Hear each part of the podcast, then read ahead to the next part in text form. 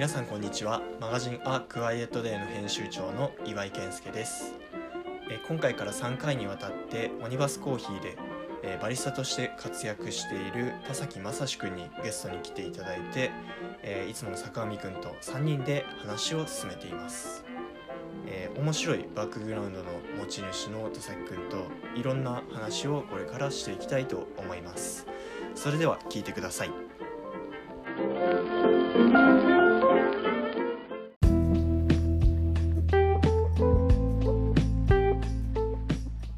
ということであの今日のクワイエットレディオでは、えー、田崎くんに来てもらいましたよろしくお願いしますよろしくお願いします。お願いします。そう、あの、田崎くんとは、だいぶ、何年前ぐらいかな ?3 年前ぐらいかな？一緒にそうですね、もポップアップやったりとか。う、うん、まず、一番最初のきっかけは、岩井さんがレシオに行き始めた、その前。えっとね、えレシオに行き始めるきっかけは、田崎くんが、あのーノルディックのマーケットに来てくれてたの。うん、うんお客さんとして。えっとね、最初はあれかな？レシオでイベントやりたいからっていうので、はいはい。あのーオニバスコーヒーのオーナーの坂尾さんと一緒に来てくれたんだよね、確か。そうですね。うん、でお店に遊びに行ってじゃあどんな感じでやろうかみたいなところから、あの進行を深めていった感じですね。うん、もともとずっとコーヒーやってたんだっけ？田崎君は。僕は、えっと、2000、えっと、14年うん。にオニバスコインに入って、うんうん。えっと、2014年だから、そうですね。6年前か。そうですね、6年前。うん2014年かな ?2015 年か。すみません、2015年ですね。2015年。に、これに入って、うん。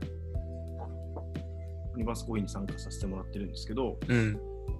えっと、そのまでは、えっと、オニバスコインじゃないコーヒー屋さんで1年間働いてて、うん。はい。なるほどでね。、はい、もっと遡ると、まあ、いろんなそのバンドをずっとやってたりとか、うん。はい、もうコーヒーと全く関係ないそうだよね。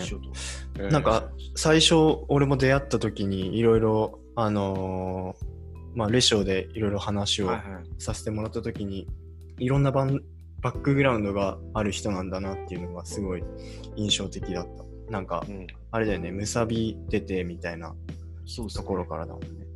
はい、ねそうですね、学生の時はそうですね。あの頃本当に、まあ、うん。そうですね、美大そうでしたね。デザインとか、クラフトとか、うん。美美術みたいなところはすごい好きだったんで、うんうん。いい環境でした、からえっと美大の時にバンドやってたんだっけ？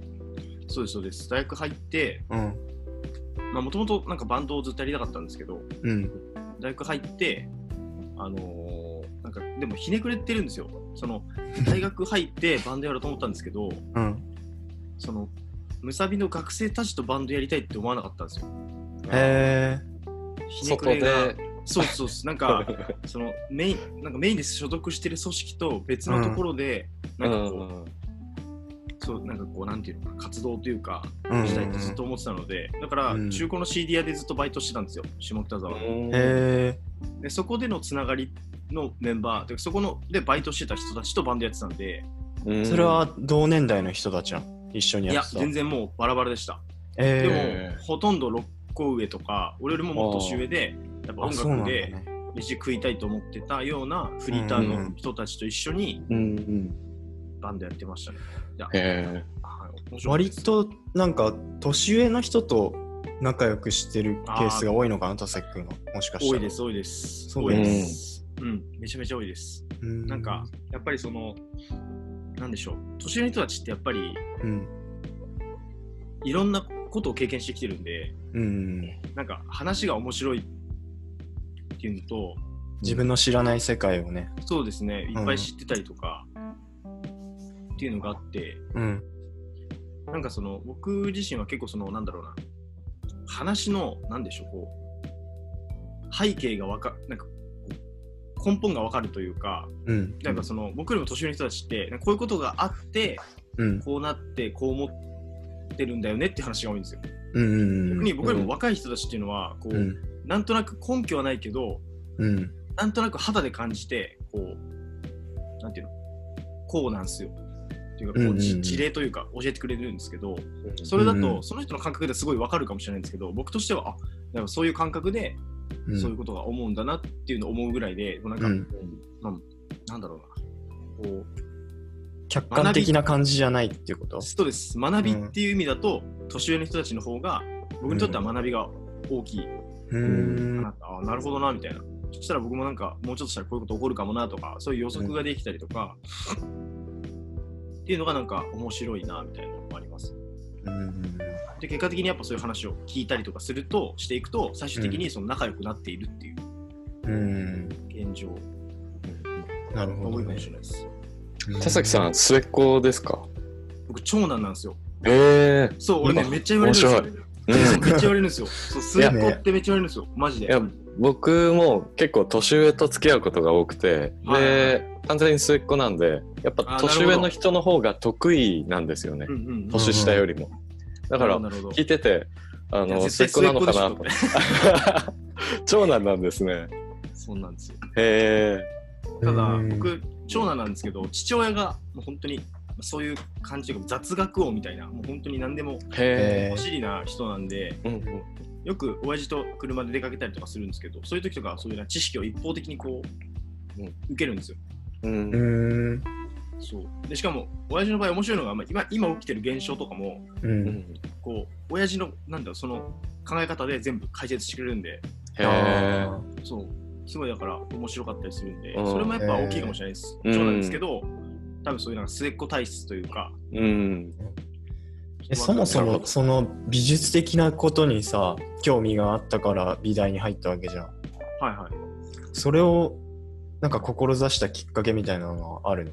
それがね、うん結構あります。あるんだあの、えっと、えっと、どこから話せばいいのかな。えっと、僕自身が、うん高校が割といわゆる進学校だったんですよ。へえあの神奈川の桐蔭学園っていう、もう本当にサッカー強いとこだサッカーも強いです。ううんん。で、受験でも本当になんかこうトップレベルなうんところへ行こうよみたいなうんうんうん。学校で、うんあの、懲戒、なんだろう、学校の集会とかでも、君たちはエリートですっていうのを、うわあ。先生たちが真顔ですよ。ギャグとかじゃなすくて、すげえ進学校だ、ね、言う学校なんですよ。本当にそうなんですよ。すごい。で、君たちには修学旅行とは必要ないので、うん。ほ勉強をっていうのでス。キ、はい、スキー合宿っていう名の勉強合宿。山小屋に行っていや、そうそうそう冬のうお前ら絶対に滑るなよっていう感じ そうそう。で、そうそう受験でもそう滑るなそうよだしそうそうそうなんですよ。だからスキーじゃんと思って、滑るじゃんみたいな、うんそういうところもあるんですよ。すごいな。アホなんですよ。面白い。すごかったんですよ。だから僕も普通に、まあえっと、うん父親がの、まあ、仕事の関係で、僕も経済学部に行って。あのまあそういう仕事、親父の仕事継いでいくっていう路線で、僕もそういう高校に入ってたので、進学校に。うんだったので、まあ、一浪して、うんまあ、そういう有名大学の経済学部に入ろうということで浪人したんですよ。うんうんで、浪人したところ、まあなんかやっぱ現役で受かった友達、同級生たちと話たまに聞くじゃないですか。うん。でなんか話聞いてたらあんま面白くなさそうだなって思いましたので、浪人中に。うんこんなに俺1年間時間使って頑張って、うんあんま面白くなさそうなところに行くの嫌だなってうん思い出したので、うん。でその時に、まあえー、と高校の同級生で、あの一番仲良かった友達がもともとお父さんがデザイナーやられてて、うんあのデザインの、まあ、大学に進学しようとしてたんですね。うんうんで、そいつとよくこうお話をしてたので、うんなので、まあもしかしたら、こういう人たちの方が合うのかもなっていうのをちょっと思い出したんですよ。うん大学方面の人たちの方が。うんうんで、それから、まあ、美術とかデザインとかアートを自分でこう浪人中に調べてみようと思ったら、うん。難解なんですよ。でそのあ 英語とか国語とか、うん。なんでしょうね、こういういわゆる受験で使ううん科目と違くて、うん。うんまず教科書もないし、参考書もないんですよ。おう。そこにはギほャギャップみたいなのあったの？自分のとして。ありました。で、うん。本しかないんですよ。しかも本とか、うん。で、なんかそれぞれの解釈もいっぱいあって、うん。で何これ？みたいな。うんそもそも学問として成立してるのかなって最初思ったんですけど、うん。でもそもそも学問じゃないじゃないですか、デザイン。がアートっていうのが。だからそれで、例えば、まあ、英語とかいわゆるえ受験で使う勉強科目って、うんまあ、理解値がある程度僕らもあるじゃないですか。日本語とか。うんでもデザインとかアートって僕の理解値が限りなくゼロに近かったんで、うん。積み上げていくところからなんね。そうですそうですそこを勉強するってことは、そこのパーセンテージがすごい広いじゃないですか。うん。そうすると知識的にも体験的にもすごい特別な,、ななるのかなと思って、うん。ちょっと美大行ってみたいなって思い出して、えそれで、まあ、家族に内緒であの、うん勝手に路線を変更したんです。まあまあな学費払う、うー、それどのタイミングでかご家族には美大行きたいんだっていう話は？で。なんかあの模試模試みたいなのあるじゃないですか。うん。うん。模試でこう入れてたんですよね、その、うんう。さびと玉火入れてて、うん。そしたら結果出てくるじゃないですか。うん。A 判定、B 判定みたいな。うん。うん。あれ、あれみたいな。これ、どうしたみたいな。なななんで、なんで受けてるみたいな。いや、なんかちょっと、みたいな。なんか、まあ、なんかちょっと最近、そのセンター試験みたいなのが始まって、みたいな。ちょうど僕の時に、あの、センターでも一般大学入れるような、あセンター入試って言われるやつが。ちょっとこう、施行され始めた時だったんで、うん。なんかセンター入試のなんか始まってたから、なんか試してみたみたいな話なんですよ。うん試すんだったら他の、もっと他のとこあるっしょみたいうん。な、あったんですけど、まあまあまあみたいに言ってて。うん。で、そそのままいろいろと滑り止めとかいろいろ受けるじゃないですか。う。うんん。そしたら、まあ、受かってて、ムサビおも。うん。で、結果的に、まあ、そう行きた一番行きたいところは落ちてたんで、う。うんん。だったら、つって俺こっち行こうかなと思うって話をして、うん。まあ、親父はもう爆切れでしたけど、あ、そうだったんだ。やっぱりへよかったです。多分、過去一番喧嘩しましたね、その時期。え。母親は逆にうん。なんかイケイケどんどんというか、もう面白くいきゃいいじゃんみたいな。うん意外とリベラルだったんで、うん。へえ。そっか。っていうので、うん。ムサビに入りましうーん。た。はい、もう入るときはむちゃくちゃでしたね、そういった意味では。なるほどね。まさか入れるとも思ってなかったですけど、うん。そこで4年間やって、はい。で、コーヒー屋さん。そうです。うん。そこもあれだよね、面白いよね。なんか、うん。なんかさわかんないですよね。美大とか行ったらさ、なんかよくあるのが大手広告代理店のうんアートディレクターの見習いになっていくみたいなキャリアはあるじゃん。うん。でもそこ行かずにコーヒーに行ったのは、なんかそこもきっかけがあるの。そこは、うん。やっぱりさっきも言った通り結構やっぱ、ひねくれがすごいので、その、属してみんなと一緒が嫌だっていう。うんなるほどねシンプルにそういううん。形なので、だからうんいわゆるその、だって冷静に考えたら、美大で絵をやってるとか、うん。なんかアート集団を作って自分で活動してるとかだったら、すごい筋通ってるんですよ。うん。美大でバンドやってるんですよ。まあねおかしおかしくないですか？そうね美美術大学ですからね。うんうん音楽大学じゃないんですよ。そういう、なんか謎のズレ、そのひねくれがやっぱ発動してるんですよ。やっぱ冷静にこうやってみると。うん。でしかも学外でバンド組んで。ううんん。っていうところで、で、まあ、卒業するときも、まあ、就職活動を僕しなかったので、うん。バンドで飯食えると本気で思ってたので、うん。それでまあ、ちょっと行くべっつって、あの、うんまあ、そのメンバーもみんなフリーターだったんで、まあ、その、要はそれこそ先輩たちから、先輩というか、まあ、いい先輩かどうかわからない話を聞いてて、まあ、うん。こういう生活の仕方もあるよみたいな形で聞いてたので、就活が全てじゃないっていうのをすでに学んでいたところもあって、はいはいはい。なので、まあ、バンドやろうってことで、卒業してからバンドやってたんですけど、うん。その時に、まあ、やっぱり、こう、アルバイトしなきゃいけないじゃないですか。うん。だったら、その頃しちょっと CD 屋さんは辞めてたので、うん。まあ、カフェでアルバイトをしてて、あはい、当時はなんか夜カフェっていうのが流行ってた時期へえ。要は朝までやってるカフェみたいなのが。はい。まあ、渋谷を中心にうん。う。ん。宇田川カフェとか有名あな、聞いたことある。はいはいはうん。はい、そういう長いカフェとかあるんですけど、そういうようなお店が結構都内にも特に渋谷を中心に結構増えてていうん。で僕ちょうど卒業論文というか卒業制作で、うん。まあ、建築とかそういった方向方向で書いてたのでううんん。なんかそのサードプレイスみたいなところにすごい関心がうん高まってたので、そういうカフェで働いてみようと思って、うん。すると、えっと、夜カフェだと深夜給がつくんですよ。なので、うん。夜中夜のシフトだとやっぱ給料も良かったんで、うん。バンドにはすごい良くて。でそれで働いてたんですけど、まあ、バンドが、えっとまあ、解散というか、えっとうん。活動休止になったタイミングでううん。ん。やべえ何もないってなったんです 手元に何もないと思ってううん。ん。その時に働いてたカフェで僕ドリンクを作る係で、あはい、でアルコールとコーヒーを作る係だったんですよ、うん。あはいはいはい。で僕お酒が全く飲めないのでうん。ってなったらもうコーヒーがとりあえずあったんで。これをちょっと勉強してみようかなって思ったのがきっかけで,、でそのタイミングでうん。もう今あるオニバスコーヒーとかうん当時言うとフグレンとか、うん。それのいわゆるスペシャリティコーヒーと言われるものがううん。ん。の、まあ、走りのお店がこうできてうん。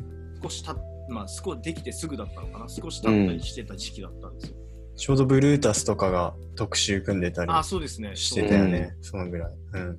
とかだったのであなんかコーヒーいいかもってなりだして、うん。それでとにかく都内のコーヒー屋さんをもうほんと行きまくったりとか、うん。はい、で勉強を始めてうん。でそこからもコーヒー気づいたらコーヒーめっちゃハマってて、うん。はい、結構凝り性凝り性っていうかハマりやすいそうですね。ハマりやすいですね。ううん。学気質というかううん。ん。初め一個手動かすとそうん。こやめらんないなみたいなうん。あのが多くて、ーうんそれでまあ気づいたらコーヒーで仕事にしたいなっていうところにうんで今に至るって感じですね。うんなるほどね人毎度の。毎度のおなじののはいピーポーピーポーが 世田で谷通りをマジでやばいから。絶対なってるよね。絶対どっかの収録ではあ入ってる。あの、ウォーリーを探せみたいな感じですね。クワイエットレディオで。うん名物。そうなんですえー、そっかそ。の通りは。うん。今なんかハマってることはあるの？ハマってるのは、うんやっぱり、まあ、ずまあそうですね、今、まあ、趣味としては、うん。例えば自転車とか、うんうん。はい、あとは、まあえっと、バンドやってたので、うん。楽器を弾くっていうのが好きですね。その。あのき聴くのも好きなんですけど、うんうん楽器弾くのもすごい。楽器は何やってたんですか？楽器は僕ギター派でした。うん。はい。なので、うんまあなんか、ね、家とかでも全然休みの日とか弾けるじゃないですか。ううん。で弾いたりとか。それに関してはもう活外で向けた活動とかそういったものは今はやってないんですけど、うんうんはい、普通に、まあなんか、家にいるときに弾くとか。う。うんん。なるほどね。あれうん。い岩井さんからちょっと聞いたのが、うん。はいはい。今日、昨日、今日が、なんか自転車のレースかなんか。そうそう、あの、レース、そうですね、レースっていうレースじゃないんですけど、はいはいはい。あの、名古屋の自転車屋さんがうん。今回主催するい自転車のイベントがうん。あって、うん。はい、それに、まあ、えっと、いつも僕がお世話になっている自転車屋さん、うん東京の自転車屋さんと一緒に、うんあの、まあ、キャンプがメインではあるんですけど。はい、キャンプ、2泊3日のキャンプと、うん。自転車のライドうん。を、えっと、飯津で。行ってました。なので、要は、キャンプの、まあえっと、基本的にキャンプサイトでキャンプしながら、うんまあ、何時から何時までちょっとあの走りますよみたいな、こういうライドあるんで、興味ある人行きましょうみたいな感じで、うん。はい。田崎くんがやってるその自転車のやつってさよくインスタとかで上げてるやつを見たりするんだけど、山道走る感じやん。そうですね、えっと、ダウンダウンヒルですか？あ、えっと、ダウンヒルもその山走るのに入ってくるんですけど、うん。僕やってるのは、えっと、シクロクロスっていう、うん。シクロクロス。はい、競技名で言うとシクロクロスっていう競技なんですけど、えはい。それはあの、なんだろうな、競技なんでレースなんですよ、シクロ。うん。うん。で僕が今回キャンプで行ったのはグラベルライドって言って、うんうんまあ、ほぼ同じなんですけど要は、うん。えっと、グラベルライドは別にタイムも測らないしううんん。なんかそのスピードを競うっていう感じではなくてうん。その本当アクロって言われる要は、えっと、舗装されてないうん。オフロードの道を、うん。はあのたタイヤ太い要はマウンテンバイクとうん。うんロードバイクの間みたいな自転車でうん。走る走り回るっていうだけなんですよ、なのでまああのトレイルランとかって今流行ってると思うんですうけど、ん。それの自転車バージョンみたいな。そうですそうです。ああれのやっぱ流行りもあってうん。今トレイルランの人もグラベル始めたりあなるほど。逆にグラベルの人もトレラン始めたりで、うん。結構今こう仲良く仲良くというかうん。互換性がすごい高くて、うん。へ僕も一応キャンプ行ったチームが大体10人ぐらいのキャンプのチームだったんですけど、うん。うん半分以上トレランがメインでやってる人でへああえなるほど。グラベルもちょっと興味あってみたいな。そういうのは大体都内じゃなくて割となん都内近郊の近県って感じじゃんそうん、出かけるのが多いと思います。で、うん。やっぱりそういうのをやってる人たちみんなやっぱキャンプ好きなんですよ、うん。ああだろうね。そもそも。うん。だからやっぱりキャンプも合わせてみたいな感じの人たうちがん。多いですね、へえはい、でまあえっと、この間僕はその写真に多分岩井さんが見たやつって、なんかジャージみたいなの着て、うんヘルメットかぶってみて、あれはシクロクロスっていう競技で、うん。あれは、えっと、選手登録をして、うん。時間をこう測って、うんゼッケン番号何々さんが何分何々ですみたいな感じで全部記録が残るやつなんですよ。へあれは要はその記録とか次第でそのなんかランクみたいのがあって、ああれチるんですけど。チームでやってんの？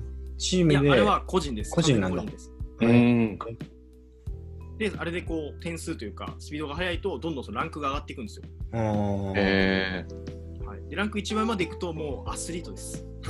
えへえ 世界としてそうなんは。世界というかその領域としてはもうアス本当にアスリート実業団とかに入るレベルの人たちなんで。もともとはそのロードバイクのロードバイクっていうのはオンロードって言われるあの、うん。舗装されてるところをんすごいた細いタイヤでバーッと走る。ううん。ん競技のもともとは、えっと、オフトレって言ってシーズン入ってない時なるほど。にはい。タイヤ太いやつでうん。山って走ると、うん。当然未舗装だと結構ゴツゴツしてたりうん。タイヤ太いんで進みにくいんですよ。うん。うん。だからそれで脚力をみんな鍛えてたんです。なるほど。そういうことか。オフシーズンに。へえ。うんでそれが発祥でうん。そこそれをちょレースにしちゃおうぜってなったんですよ、うん。結構流行りだして。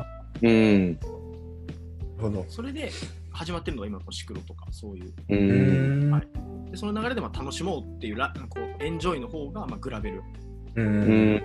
イメージですかね、ううん。んなるほど。はい、白いやっぱ凝り性だな。凝り性それがってね。歴史をこうすごいすごいわかりやすい。わかりやすい聞いてて聞いてて面白いなって思いました。イメージがあねのできるよね。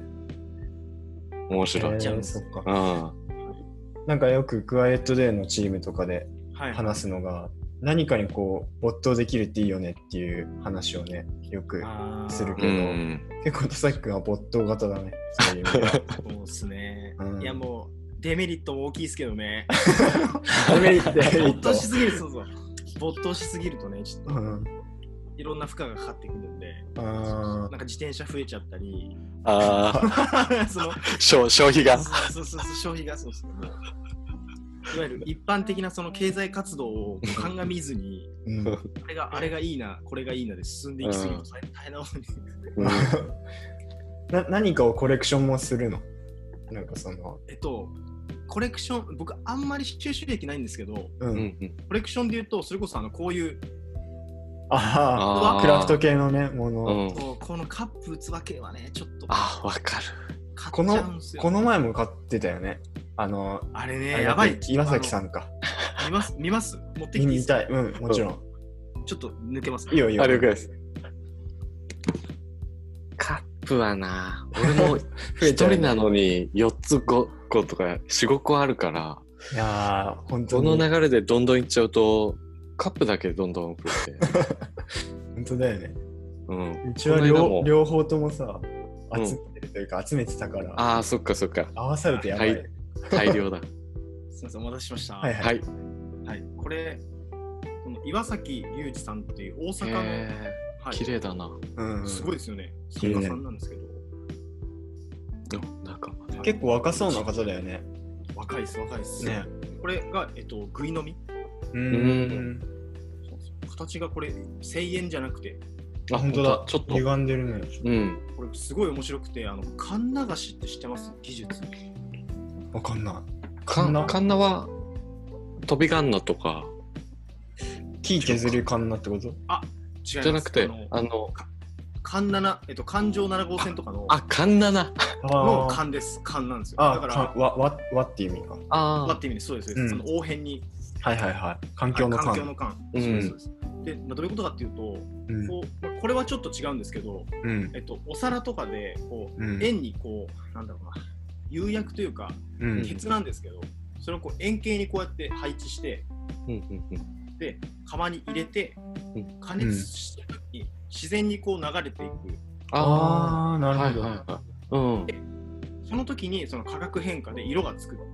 うん。ああそう釉薬がこう微妙に混ざり具合が変わるってこと？そうですそうですそうです。なるほど。んでものすごい綺麗なこうなんていうのかな線が。う。うんん今のじゃあ、そのやり方でやってるんですか？えっとこれは確かカンナ菓子ではなかった気がするんだよ。うん。で、えっと、何見せるのかな？あれか。なんか均一にはなんないってことだね。あのすべてが一緒というか、やっぱ凝ってるな。やっぱり凝っちゃうんですよね。こういう、こういう、ああ、はいはいこはういうことなんですよ。い。うん。でこれってある程度角度がついてないとこう流れないらしいんですよ。角度がきつすぎると、うんもうスッて落ちちゃうから、あ、なるほどなら。なくて、逆になるほど。角度薄いと、うんもう止まっちゃうから、うん。ああいうふうにならないらしくて。へそっか。ーそうなんです。めちゃめちゃ若手の作家さんなんですけど。はい。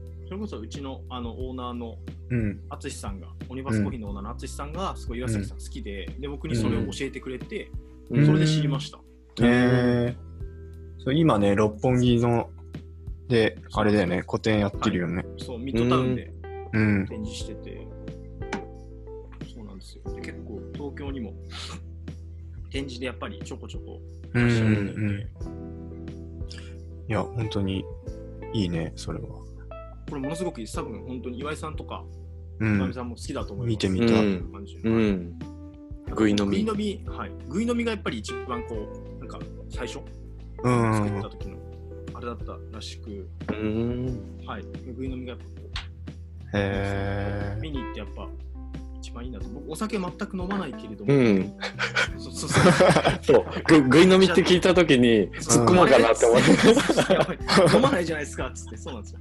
そうですよでそれでちびちびコーヒー飲む感じコーヒーをそうなんです。僕ね、結構ね、コーヒー、あのちっちゃいカップでちびちび飲むの好きなんですよ。ああ。あお酒みたいな感じで。そうですそうです。だから、これすごく良くて、僕にとってはすごくちょうどいいし、いいんですけど、うんそう。で岩崎さんも、この間その展示で初めてお会いしてお話ししたんですけど、うん。そうびっくりしましたね。なんかこう、ん？みたいな。ぐい飲み買わせていただきましたみたいな。あれ？みたいな。さっきお酒飲まないって言ってた 感じです。へえ面白い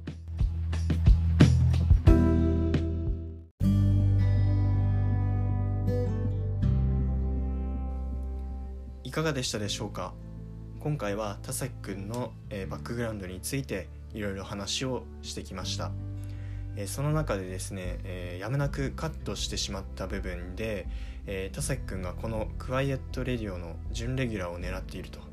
なんかそんな宣言をしていたんですけれどもまあこれから、えー今回含めて3回でどのぐらい聞いてくれる人が増えるか再生回数が増えるかで、えー判断したいと思います。まあこのことは本人には伝えてないんですけど。はい。ということで、えークワイエットレディオでは、えーこんな風に一緒に話したい人も募集しています、えーメールアドレスは hello.aquietday.jp まで、えーお気軽にご連絡ください。それでは次回の配信までごきげんよう。